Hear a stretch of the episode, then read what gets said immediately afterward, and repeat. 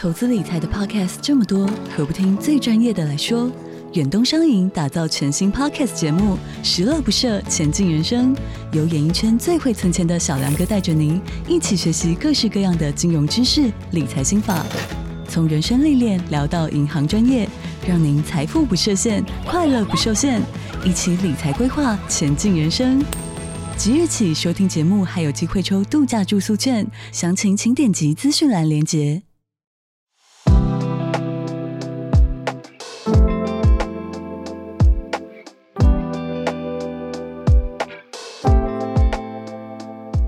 小鹿早安，大家早安。哈尔早安，大家早安。欢迎大家加入今天二月五号星期一的全球串联早安新闻。大家早，大家早。好，我们今天社群聊什么？好多可以聊的哦。你想要先听哪一则？我想要听 Ed Sheeran 演唱会怎么样？他就是让我觉得，就算一开始不太理解他跟他的作品风格。嗯，只是觉得好朗朗上口，好好听哦。或有国际艺人来到台湾，嗯、看完他扎实的两个小时二十分钟的演出，应该就会觉得这个人 respect 敬业。怎么个扎实法？因为我看我跟你讲，早安新闻老公也特别写到这一点，我就想说，到底多扎实？扎实到他歌手如果有偶尔跟台下有一点互动，或是跟他的乐手互相有默契的调调音啊，这不是演唱会常见的叫做 talking 吗？要做一些 talking，他没有，他几乎没有，哎，他不聊天，他所有的时间都奉献给音乐表演。他如果要讲话，就是在跟嗯歌迷说谢谢你们。今天来看我，我感觉到很荣幸来到高雄。他一直在讲高雄，然后所有的时间他就是一首接着一首，可能中间换手的时间哦，就是他喝一口水的时间，然后就继续就开始了，很认真唱就是，嗯，然后每一首交换就是呃，工作人员会把一把新的吉他拿给他，嗯、他一拿到吉他，下一秒。就开始演奏了。那很多首都是只有他跟吉他跟节奏，基本的节奏节拍，嗯、那些重复的节拍跟和弦都是他现场做的，现场创作的。那所以每一次演唱会，他带给歌迷跟台下在当观众的我们的音乐，都是他现场做出来独一无二的版本。好厉害哦！所以也不是走那种动画很华丽的路线。嗯不能这么说，有他本人完全不华丽啦。他本人因为全部暴汗，然后是头发，因为高雄风也很大，热情这样子，就头发也就是不是特别整齐。但是有几个大的 LED 荧幕会根据他表演的歌曲的曲风做一些风格上面的转换，有的是套滤镜，有的是全部都是动画，有的是哦一对没有面孔的，有些像是真人捕捉摄影的男女在跳舞。去配合他的歌曲，嗯、去呈现视觉，就是一个实力的扎实的两个小时二十分钟。呃，我觉得台湾的观众应该很熟悉演唱会喊 encore 了吧？就是最后结束的时候，就一定要 喊到，就是大家再出来，他再出来，再听最后一首歌。我跟你说，因为他这么卖命的演唱，嗯，结束的时候大家都已经台湾人就是太善良了，就是没有喊 encore，因为觉得他一定很累。我懂哎、欸，就是那个气氛，也不是说别的演出人家不够累，可是你看到这个演出者他已经就是 gave you all，那你还要喊 encore 吗？大家就会很有默契的。他真的是 give it all，真的。啊，感觉好赞哦！我是看到他有一个很可爱的新闻，是他特别在高雄市区放了藏了一些票。哎、欸，真的假的？这我没看到哎、欸，我没看到这个。藏了一些票让，让希望让粉丝找到。那就有一些粉丝真的找到了，oh. 那找到的奖赏就是他们一起吃火锅，一小桌人而已，很可爱，就大概不到、oh. 不到十五个人吧，看起来画面上少少的，就是可以直接跟他一起很、oh. 很亲密的吃一顿饭，好嗨哦，超幸运，而且就是很可爱的一个那种安排跟互动。它藏在哪里啊？藏在某个什么？嗯、很难形容诶、欸，什么那个交通锥的底下那种，好可爱、哦，就是。我会觉得这个应该很难找到吧，可是还是有人找到。吃火锅这个也太好玩了吧，很可爱啊。然后我我看到一个，因为前天演唱会现场有一个状况，就是呢，Ed Sheeran 他每一首歌其实他歌词都还蛮优美的。那有一些呃文青的风格比较柔情的歌，其实真的是大家都记得那个旋律。嗯、那他就会在演唱会希望可以邀请大家一起唱。但我不知道为什么是大家可能有点小害羞，或者是对于像我我我真的超想爆想唱的，但是 我歌词就是没有没有记起来，我歌词不够熟，所以。可能全场那九万人都处于一个这个状态，就是没有太跟上。那我觉得也没什么吧，那就是大家现场的一个气氛。有人会唱的，就是会唱；那不会就没有跟上，或有人他就是害羞。我觉得那就是台湾的样子。那就有人我在看社群上面，他说：“你看大家都不唱，很丢脸呐，什么 Ed Sheeran 又不会来了。”不会，我跟你说，真的不会，他真的不会啦。他一定他是一个世界演唱会的专业歌手，他知道每个地区有不同的习惯文化。那他也在从刚从日本回来啊，我不知道日本是有唱很大声吗？教我。我觉得好笑，所以荧幕上面没有歌词。对，我跟你讲，我们就在讨论这个，就是没有歌词，这是一个关键。因为我我参加过那个现场，像大型 KTV 的演唱会，啊、包括阿妹的或者五月天的，荧幕上面都有歌词。对，要你看一本中文，对不对？那他不是有一首很很很有名的《Shape of You》吗？噔噔，那个，然后大家前面都因为前面都超快的，然后是饶舌。然后大家全场的 Shape of You，大概就是这样子，大概就是这样。大家就是会唱副歌就好了，那几个字的的关键字就好了。对对对对对。对啊，我觉得这还好吧，我们就对这还好。我觉得不要这样自己这么什么说哦，我们会让国对啊，国际艺人以后要丢脸，演唱会要开补习班了吗？哎，这个不错，你可以开一个线上的课。假设，假设谁要来台之前就开一个歌词唱法特训班。对啊，还是有一点，好像我们一定要做怎么样，然后国际艺人才会怎么，或英美艺人才会喜欢我们。我觉得这个是真不用了，这这个不用。对啊。但如果大家真的一起熟，然后一起唱，那我真的是觉得哇，会是很不一样的体验。对，当然也很好。嗯，好，这个用我对 Sheeran 的好奇跟小鹿的 Sheeran 演唱会体验来展开大家这个礼拜哦。这个礼拜、嗯、其实礼拜四就放小年夜了。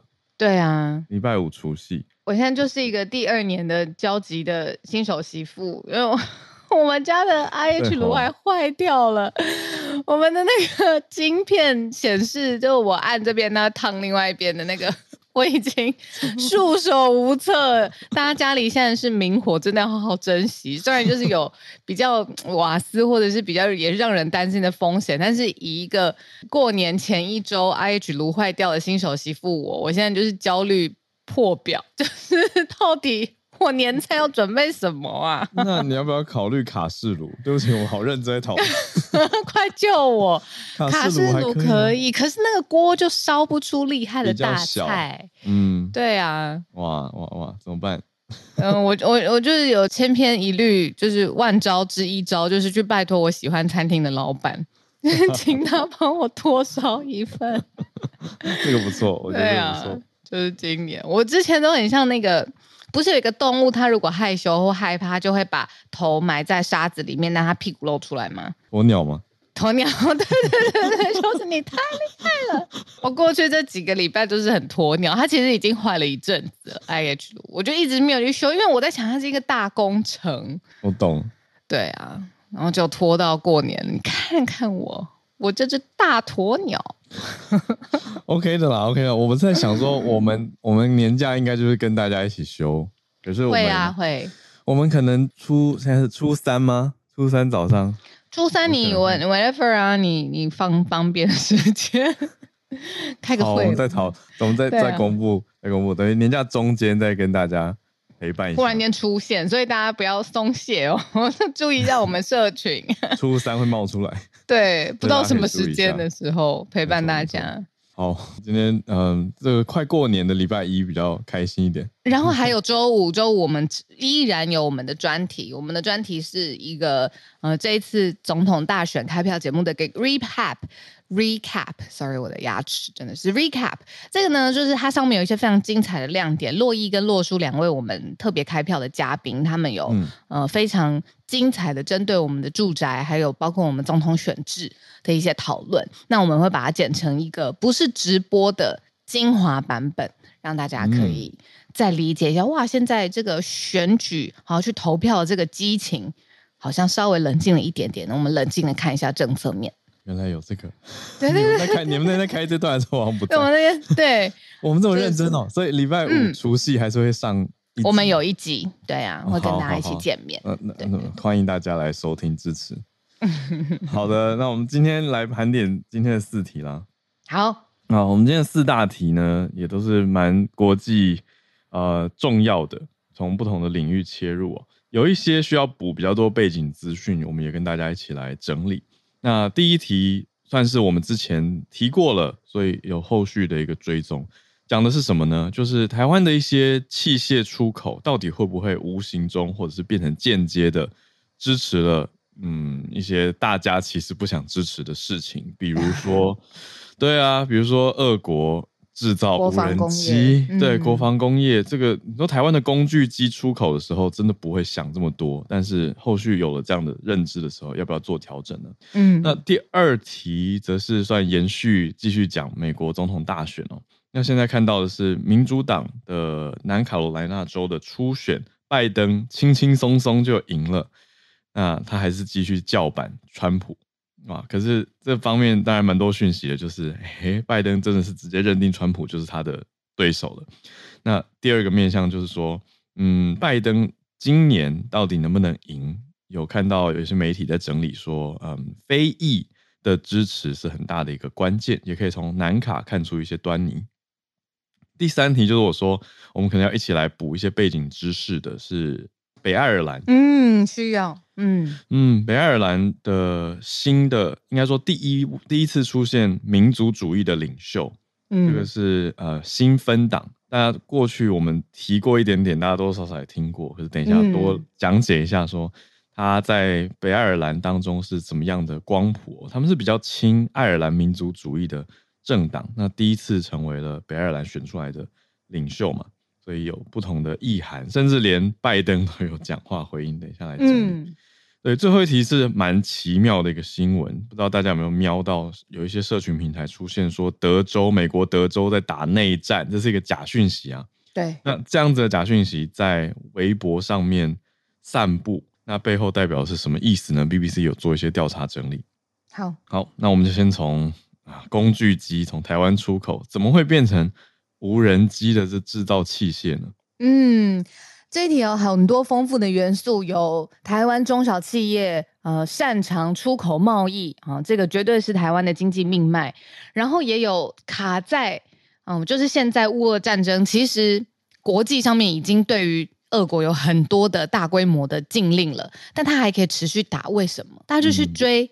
就发现网络上面流出一个影片，我们现在不是有很多尾牙，或者是呃，到时候会新春开开业，会有很多很多呃公司的 CEO 会欢迎呃世界各地他们的贸易的伙伴或是重要的贵宾。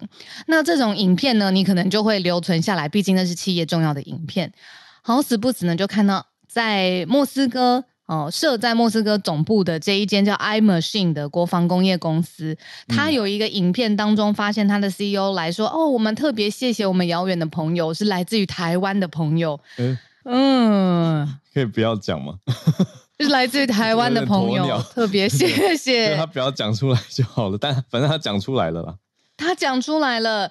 然后呢，大家就去调查，尤其是嗯国际的媒体的话，就去调查说，这一间叫 iMachine 的莫斯科就是俄罗斯的公司啊，它呢百分之七十的货物都是从台湾进口的，一间叫兴盛的公司，那专门做精密机械啊，国防工业。然后就百分之七十的进口量都是来自于台湾的这间公司，所以他当然要谢谢，就是在影片当中谢谢遥远的朋友台湾。嗯嗯嗯，这公司叫集盛。哦，sorry，集盛。集盛嘛，集盛国际兴业。嗯，而且我觉得特别的是，在俄国的商业记录，这些东西是从我们目前的资讯来源是华盛顿邮报。嗯嗯，华盛顿邮报去追查到有点细，他去查了俄国的商业记录，里面还显示说，我们台湾这家公司吉盛的老板跟俄国 iMachine 的科技公司算是共同持有人，所以合作的密切程度可能比刚刚听到那个谢谢台湾的朋友对还要再多一些。那做什么呢？就是精密设备啊，其实呃还有工具机，你再去复杂或精确的。呃制造之后，这个产业呢就可以跟武器制造连在一起了。那所以这个呃本身这间企业就是 iMachine 这间公司，他拿到工具机之后啊，然后他也会去跟就是国防工业继续的合作深入这样子，那就很担心说，在一路追查下去，会不会变成说俄国现在对抗？不能说对抗了，就是继续入侵乌克兰的武器制造的源头，包括了工具机的这些最基本的这些，是由台湾输入给他们的，这是这一则新闻最紧张的地方。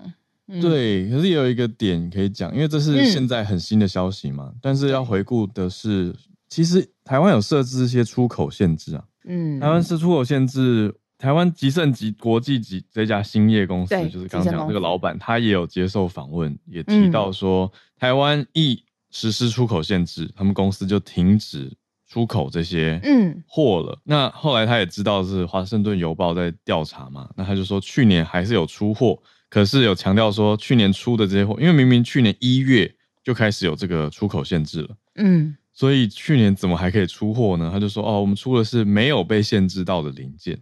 嗯，那大家就会觉得，呃，要看更细，来了解细节跟详情，到底实际是如何，到底是是在诡辩呢，还是说真的有符合规定？对，那这个时候大家就会讲说，好，主管机关在做什么事情吗？台湾人很很常这个样子，或者是就会想说，好，那负责的政府在做什么？所以呢，经济部呢，呃，大家就去看说经济部有没有什么表态，结果经济部他没有。针对整件事情有发表评论，但是呢，他说会对这间公司，而不只是出口的项目本身哦，不是出口什么不能出口，这个不是。他说会对这间公司规划禁令。哦，嗯，规划中，对，嗯，规划禁令当中，对，嗯，那小小回顾一下台湾这边对于俄罗斯入侵乌克兰的政策面，我们先不讲大众立场好了，就讲政策面。最早是二二年四月的时候，台湾就有对俄国实施技术出口管制，就是侵略爆发的那一年。嗯、那隔年一月，就是刚刚说的去年一月，就有进一步扩大管制，所以才管到 CNC 工具机。嗯、那大家就说，哦，台湾这样子的严格禁令，变成等级上来到跟欧盟还有美国差不多了。嗯嗯，所以在那之前还没有这么严格啦。可是从去年一月，就是一个关键的时间点。嗯，哇，没有想到这样子连起来。嗯、你刚才补充的那个，我特别去查了，就是你说这间公司的负责人，那吉盛公司的英文名称叫 iMachine Tools Corp，那就是跟在莫斯科的这一间 iMachine 的这间公司那个名同名呢？对啊，哇哦，好，那主要大家在看的是说，因为这一家公司，嗯，他们有在进口所谓专门进口先进制造设备。那又是俄国国防工业很需要的，所以大家会把它联动在一起。嗯，因为工具机的下一步可能就会被可能用来制造无人机啊，或者是呃军事用的武器，但不是一步到位说啊，中国呃，sorry，我怎么讲到这个去了？不好意思，不是一步到位说哦，直接把武器卖给俄罗斯，但是有给他重要的关键的成分。嗯。对，所以就在这个时间点变得非常非常敏感了。对，那最后补充就是这间公司它是经销商啦。就是他会有很多很多客户嘛，他可能卖给俄罗斯这间公司，可能也卖给俄罗斯的其他间公司，或者是根本不是俄罗斯的公司。嗯嗯，对啊，嗯。好，这是第一大题。那我们来到第二大题，是美国的总统大选继续有一些初选出炉，包括民主党现在在南卡罗来纳州的一个结果，嗯，而且还强调说是轻松获胜。初选。拜登是轻松的获胜了。那他说呢，他就是在正式已经确认然后初选出现的时候，他就讲话嘛，他就说他要让川普是十一位选举当中的输家，他不会让川普赢。嗯，他讲的很明白。那主要大家在讲的是，现在先看的是他这个，我们现在在讲的都是 primary，都是初选。对，初选。那他在南卡自己等于党内自己的初选状态，他是。有两位对手的，可是真的是蛮明显的就胜出了，所以才说他轻松获胜。嗯，二零二零年当初那个时候，拜登在南卡的初选是也是得胜的，所以这个地区也是蛮支持拜登。像在讲民主党的初选的这个阶段这样子，就有分析说，拜登二零二四年就是今年十一月的这个大选，能不能够获得非裔族群的支持，其实就是要看南卡这个族群分布有没有支持他。呃，反映他的人气，嗯、然后尤其是反映有没有非裔选民的支持铁票。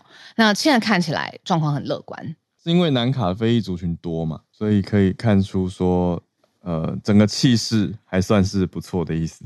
没错。那我们也看到另外一面的说法是法新社，嗯，法新社他们 这个有一种稍微拉拉民主党后腿感觉。法新社说，哎，现场直击觉得有迹象，看起来好像初选投票率也没有很踊跃。想说，嗯，这个意思是，因为因为法新社有记者说，他们看到了一些投票站只有零星的选民来，但是他可以有很多意涵嘛，就可以代表说，嗯、哦，反正民主党人也觉得就是拜登了，可能不太需要来参与初选。对，还有就是初选他的竞争对手，我们可能很陌生吧，一个是真的蛮陌生，励志书的，所以没有不敬的意思，就是他是一个作者，他并不是在一个政坛上面。像拜登有这么长几十年的政治经验的一个这一位是作者，没错，Marianne Williamson。那另外一位是明尼苏达州的议员，对，议员叫 Dean Phillips。可是，在国际上，当然以知名度来说，落差是非常大的。嗯，所以可能也是会觉得说，哇，那这样子好像没什么必要投了。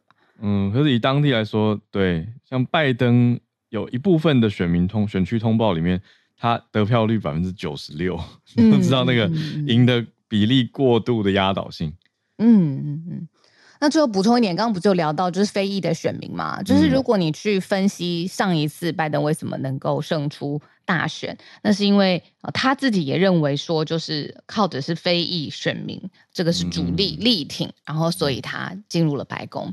但是，但我会很好奇说，哎，他上任之后，他有没有真的回馈或照顾到非裔选民当初他们支持拜登的原因？很怕说没有，然后所以失去了非裔选民的支持。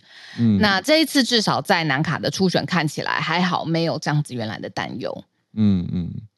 嗯、呃，不过民调倒是值得大家看一看。民调显示说，哎，非裔选民里面年轻族群对拜登的支持度是下滑走向，那就可能代表是说，四年前跟四年后他们的观察跟感受不是非常的满意啊。嗯，但是在其他民调上还是赢过川普啊，就是以非裔对于拜登或川普支持来说，有一些他是稍稍领先川普啊，或是跟川普不相上下。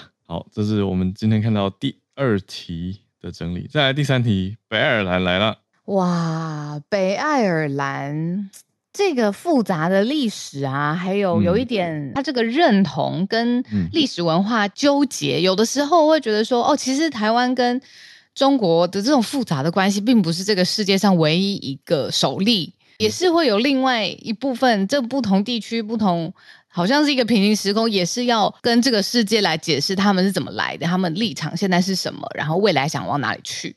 嗯，所以这一则我们就跟大家说，要多补充一些些呃这则新闻背后的背景资料。是的，好，我们先讲一下现在的情况，或者还是要简单讲一下北爱。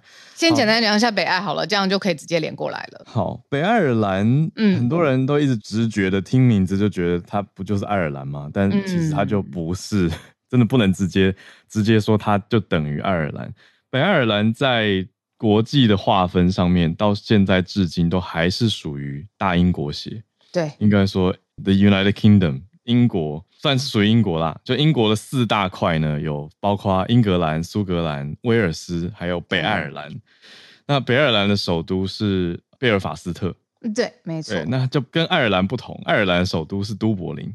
对，一个是 Northern Ireland，一个是 Republic of Ireland，就是还是完全不一样的两个称号，一样跟台湾跟中国一样有重叠的部分，这样子，嗯、这个 confusing，它是完全不同这样。对，可是比较特别的情况是因为北爱尔兰它领土还是位在爱尔兰这个这座岛上，它就是在爱尔兰的北端，是接在一起。对，领土是直接接在一起的，就不像是台湾就切开一个海峡这样子。对啊，嗯、这个这个不太一样。那大家在看的就是说，OK，北爱尔兰他现在选出来的领袖，跟他过去跟英国还有跟爱尔兰之间复杂的关系，嗯，这次选出来是第一次有比较比较亲爱尔兰，那会不会变成说他的民族主义比较强了？本来之前北爱尔兰的执政党都是比较亲英国的，没错，政党。那经过了两年多的抵制嘛，嗯，那现在重重新回到北爱尔兰联合自治政府之后。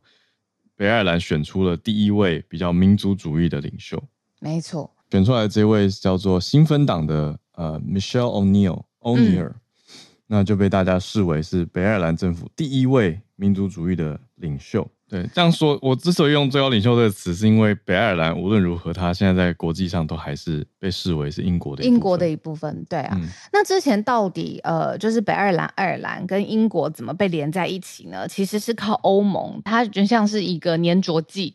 因为呢，英国跟爱尔兰其实都是。加入欧盟的，那所以欧盟这个组织呢，就靠比如说他们关税啊，或者是呃贸易的法规啊，把这个复杂的地缘的问题，用商业的角度可以粘在一起。毕竟都是欧盟的成员哦，所以这样子就有一点好像呃双赢哦。北爱尔兰继续留在英国的版图之中，可是呢，两地的关系同时也是很密切的，就是爱尔兰、北爱尔兰，更是英国这样子。那有一些我说亲英派的所谓联合主义，或者是你是爱尔兰的民族主义，好像都可以满足，就是在商业的这个粘着上面，透过欧盟的这个组织。嗯、那继续就来补充这个新芬党，他们呢一直都是关注，就是大家都会关关注的荷包民生的议题，比如说你花多少钱买多少东西，物价有没有上涨等等的，这个是他们呃可能会首要来处理的。大家最有感的议题，嗯，那我们另外比较奇妙的是看到拜登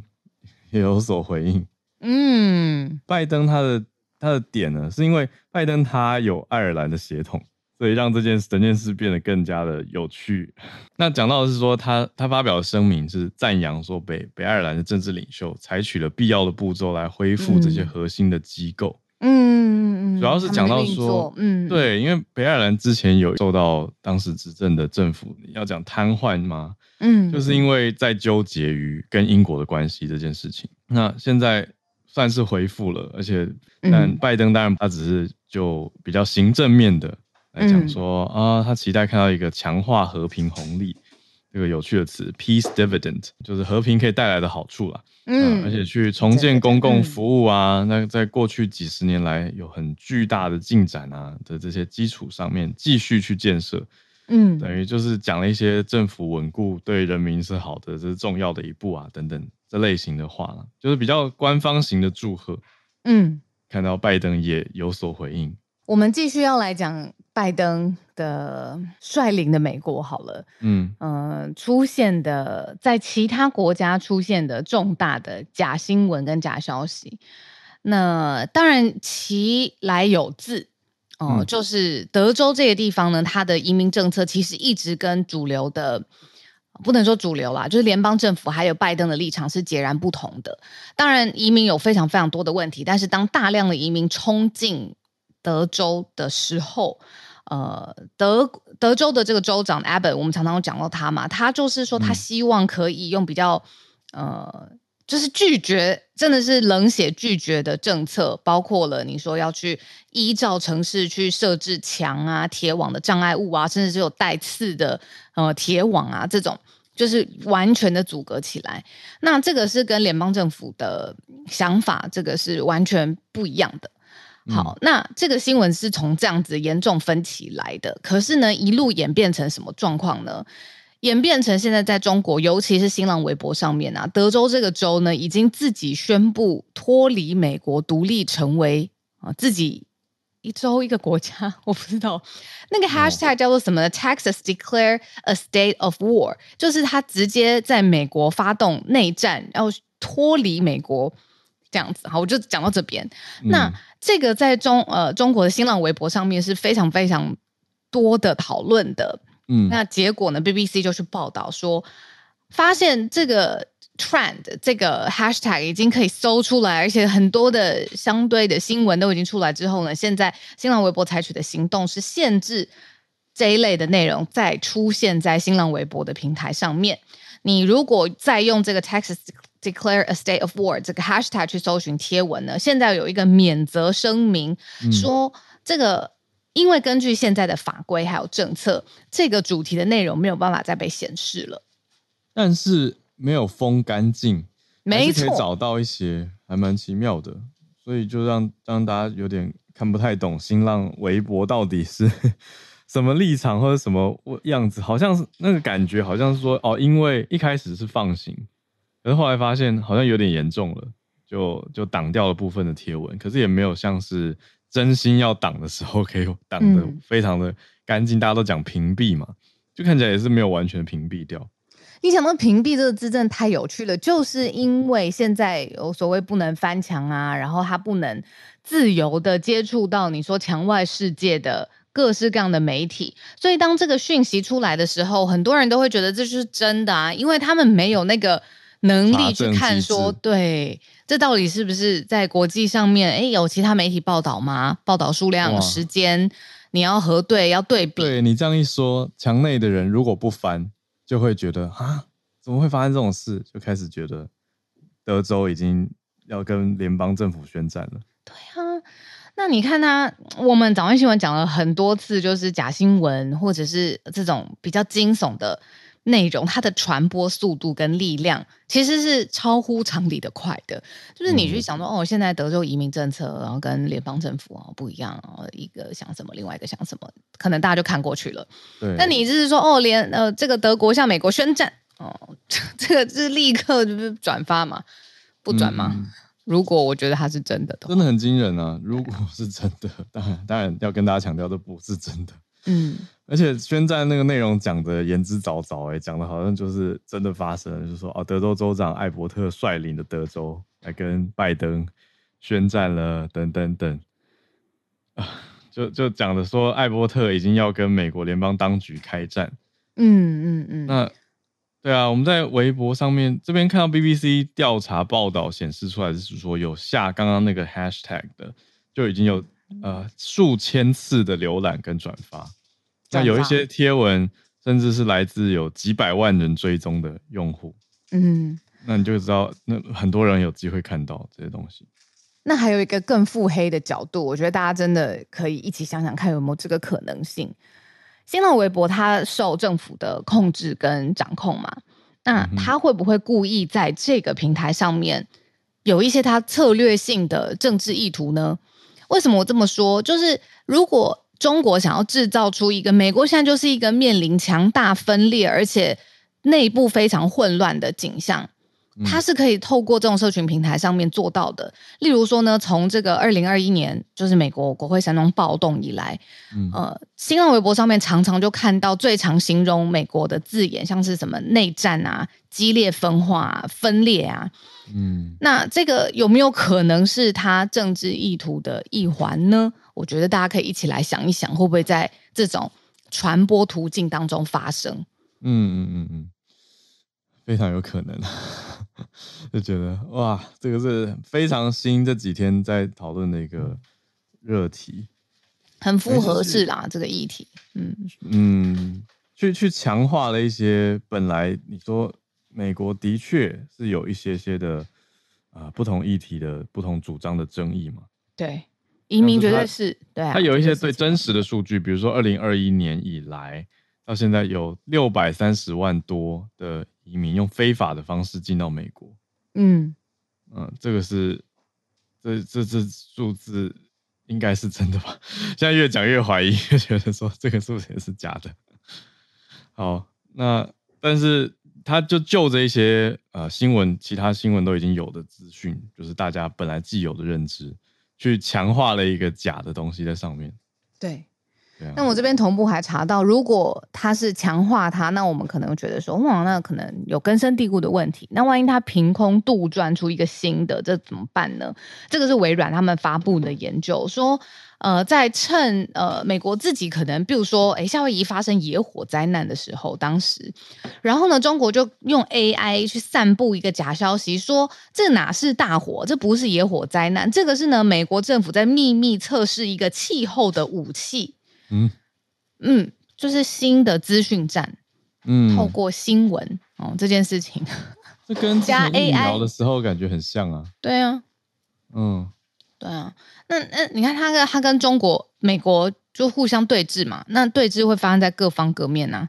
嗯，这种我用你的认知去改变你的认知，觉得那种美国现在国力就是很弱、很弱，然后很糟、很糟。嗯嗯，哇，好，我我一边也在查，刚刚在抛出的疑问。嗯，好，看到有有一个网站叫做 Federal 呃、uh, Federation for American Immigration Reform，嗯，就是在推动美国移民改革的一个网站。它上面的统计的话，美国现到呃去年六月为止，有一千六百八十万非法的人士居住在美国。嗯，量实在是非常的高。好，前流，对啊，你看一般的台湾的的移民了。对。好，所以这是蛮严重的一个问题了。那这要怎么应对呢？又回到媒体试读了。可是问问题就是，如果有特定立场的人，他觉得哦，他喜欢看到这样子的假消息，就很积极的去继续散播的话，那就算另外一方的人喊得再大声，说不要传那是假消息，似乎也没办法灭火。以中国这个 case 来说，大部分的国外媒体在中国是遭到封锁的，根本也没有办法去。查核或者是对啊，去对比说，嗯，哎，没有啊，其他媒体没有报，或者是、嗯、啊，不行不行，这个其他媒体在说这是假消息哦，根本没有这种途径，嗯、对啊，就变成了一个官方策展的，哎，对对对对对，说的好，对啊，嗯、他想要他可以这样 CCP，对啊，对啊，这是共产党策展的媒体呈现，非常精美，很恐怖。而且在过去的历史上面，如果他真的要策展内容啊，他绝对不会只是针对就是境内的中国人民发布，他会以多国语言在多个不同的社群平台发布。像我刚才讲的那个，呃，说什么美国在做气候武器啊，他们那个微软研究院就是说，哦，他们还找了什么几种啊，十一个不同的语言，然后 确实是对啊，各种版本呐、啊。啊，这个好像很难救哎，这个 难救，就是我觉得我们不要救，跟他不一样就好了。好了，就忍不住会觉得想要做一些什么，就是一定有一些像我们的听友，有一些就是常常翻墙来跟我们交流的那个，都是很清楚海外媒体跟国际上面的一些现况，实际上是如何如何，可是场内就会变成少数的声音。那可是墙内多数的人，他如果都有这样子的认知或都被带走的时候，一定还是会有些那边大声疾呼说什么误传假讯息啊什么。但是大多数人认知就已经被带走了。嗯嗯，对啊。那我觉得平常你可能没有感觉，可是如果大家呃，大家很容易会觉得说啊，小粉红就小粉红已经没救了，他们已经脑子被洗过了。可是当一般人都慢慢被洗成。偏向一定特定认知的时候，以后一般的民间交流也会有困难，绝对会有。对啊，对啊，这个影响是很很很深的吧？现在哪有办法不带着一种眼光或滤镜去看中国？对，很难吧？我们每天都在大大张旗呼的，就是说啊，这个我们反对的是政府啊，共产政府啊，是啊，对啊，很难啦。嗯嗯。而且我觉得会有一种很，我可以讲到艾希伦，就是艾希伦他来到高雄的时候，他多次讲到说，我真的很开心来到这里，这是一个很棒的文化，很棒的夜晚，很棒的城市。我真的超怕他就是会讲说，呃，这真的是一个很棒的国家哦。你说不要讲哦，对，不要不要不小心，就是很害怕他被演上，就是。对，我就气起来，我就觉得为什么他不能这样讲呢？如果他真的很投入，他就说这真是一个很棒的地方，很棒的城市，很棒的文化，很棒的国家。我就想说说，哦，因为我很怕他被小粉红出征。嗯，而且哦，讲到这个又觉得，对啊，而且这跟翻译也有关系，因为很多人被出征的时候都是因为讲的 country，对啊，但是 country 这个词又没有那么那么 nation，就是它跟不一样的字，你翻译都会像是中文都是国家，可是在英文的层级上面是不同的。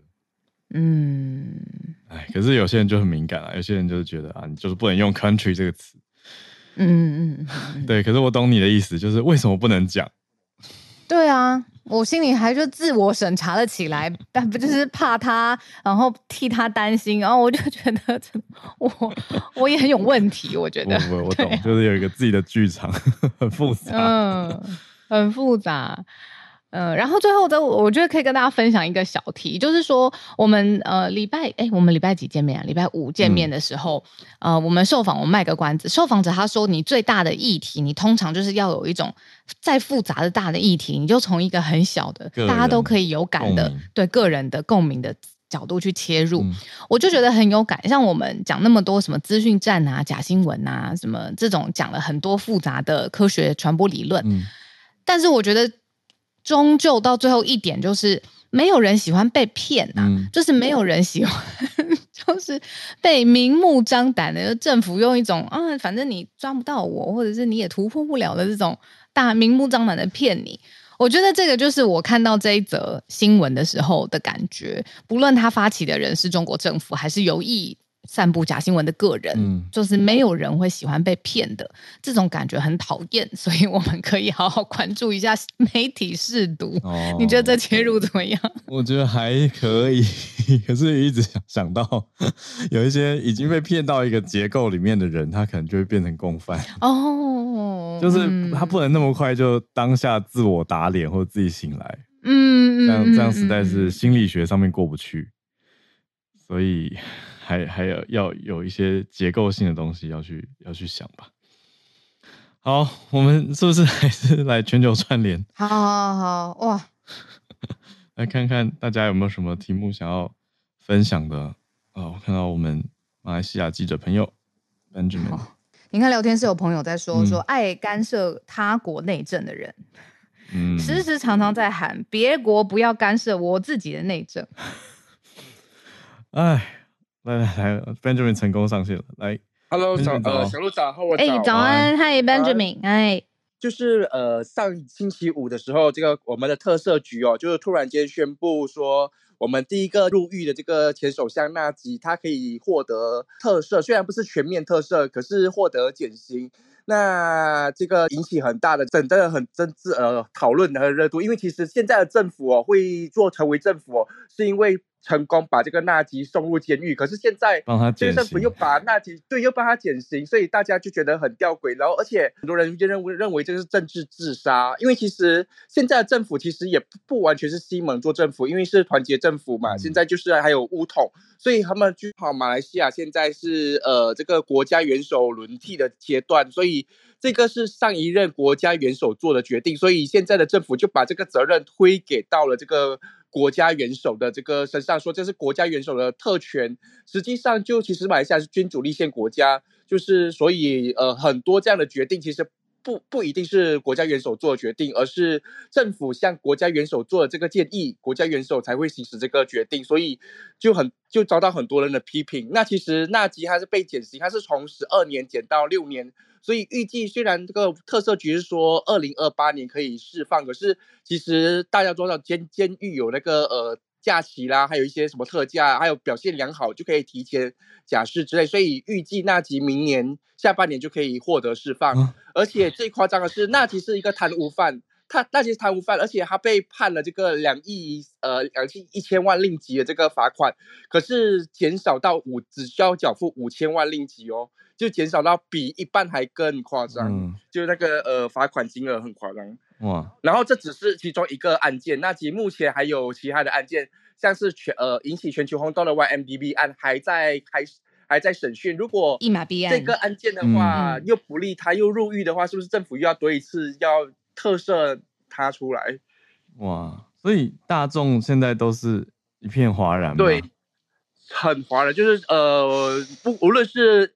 华人、马来人就是各种族群都对这个案件很怀疑，因为其实大家知道这个西蒙是主主张这个呃反贪的嘛，嗯，而而上台，可是可是他呃现在做政府过后一连串的这个表现都可以看到，政府对于这个反贪其实没有很大力度，因为之前我们的副首相就是阿马扎希也是面对这个呃贪污的指控，可是他就被政府已经把这个案件撤销了。就觉得政府怎么可以就是单方面把这个案件撤销？那现在又要把纳吉给这个呃呃减刑，就觉得政府到底到底有没有在做这个，很失望吧？对，就很失望，嗯、所以就觉得大家其实都觉得就在抨抨击这个政府，尤其是律师啊，也是在一直不断的抨击政府这个这方面的这个决定。嗯嗯嗯，哇，这个形象。啊，还有整个事件的演变，已经不只是马来西亚人、当地人关心了。呃，因为整个事件跟长期以来，呃，大家的理解跟好奇都没有少过，所以现在 Benjamin 是来补充说，even 现任的政府一个打贪比较强硬的政府立场上任的，现在也做出了让人民失望的决定，而且好像没有看到理由诶、欸。是是没有，就是没有理由，而且现在 呃没有理由就要帮他减刑，而且现在很多人决定，就是因为其实纳吉有申请特呃这个特赦，有像呃捐血特赦，可是马来西亚的规定是说你必须服满呃三分之一的刑期，可是纳吉是没有服满，他一直是一进去就申请特赦了，嗯。嗯，所以就觉得呃，而且现在很多人觉得，因为其实 YMDB 在各国都有一些资产，所以美国目前也掌握一些马来西亚资产。看到马来西亚，如果现在替纳吉减刑，不认为他是一个贪污犯的话，可能不会把这些资产退回给这个我我马来西亚，嗯、因为其实呃纳吉在全世界各地都有很多资产，有一些资产拿回来，有一些资产还没有拿回来，嗯、所以看到政府的力度是这样的话，就觉得哦，其实可有可无，就觉得嗯，哇，当时大家都打了一个大大问号在上面，嗯。嗯。谢谢 Benjamin 上来帮我们补充。其实平常如果没有特别聊起来，嗯，这件事情可能就成了一个背景。但特别讲到的时候，就是说，对，你看以前那个时候，嗯，所以马来西亚的人希望怎么样，怎么样，怎么样，就会全部都串起来，嗯。结果现在不是往这个方向前进的，嗯，因为这个很新哦，可能是这几天的热议，嗯、所以呃，我想马来西亚各界也都还在讨论到底为什么可以这样子。那政府也必须要做出去回应吧。嗯、我看到呃喊的特别在反对声浪里面有蛮明显出现的是叫做竞选盟，对吗？嗯，就是干净的净。竞选盟是之前就是主打就是呃要干净选举联盟，就是他们主张都是比较公平公正啊。那他们就一直在呃谴责，他们之前也是跟西蒙一起这个呃。抨击这个呃国政的这个贪污腐败的，嗯，那看到现在政府这个优转，就是一改常态，就觉得大力的抨击，嗯嗯嗯嗯。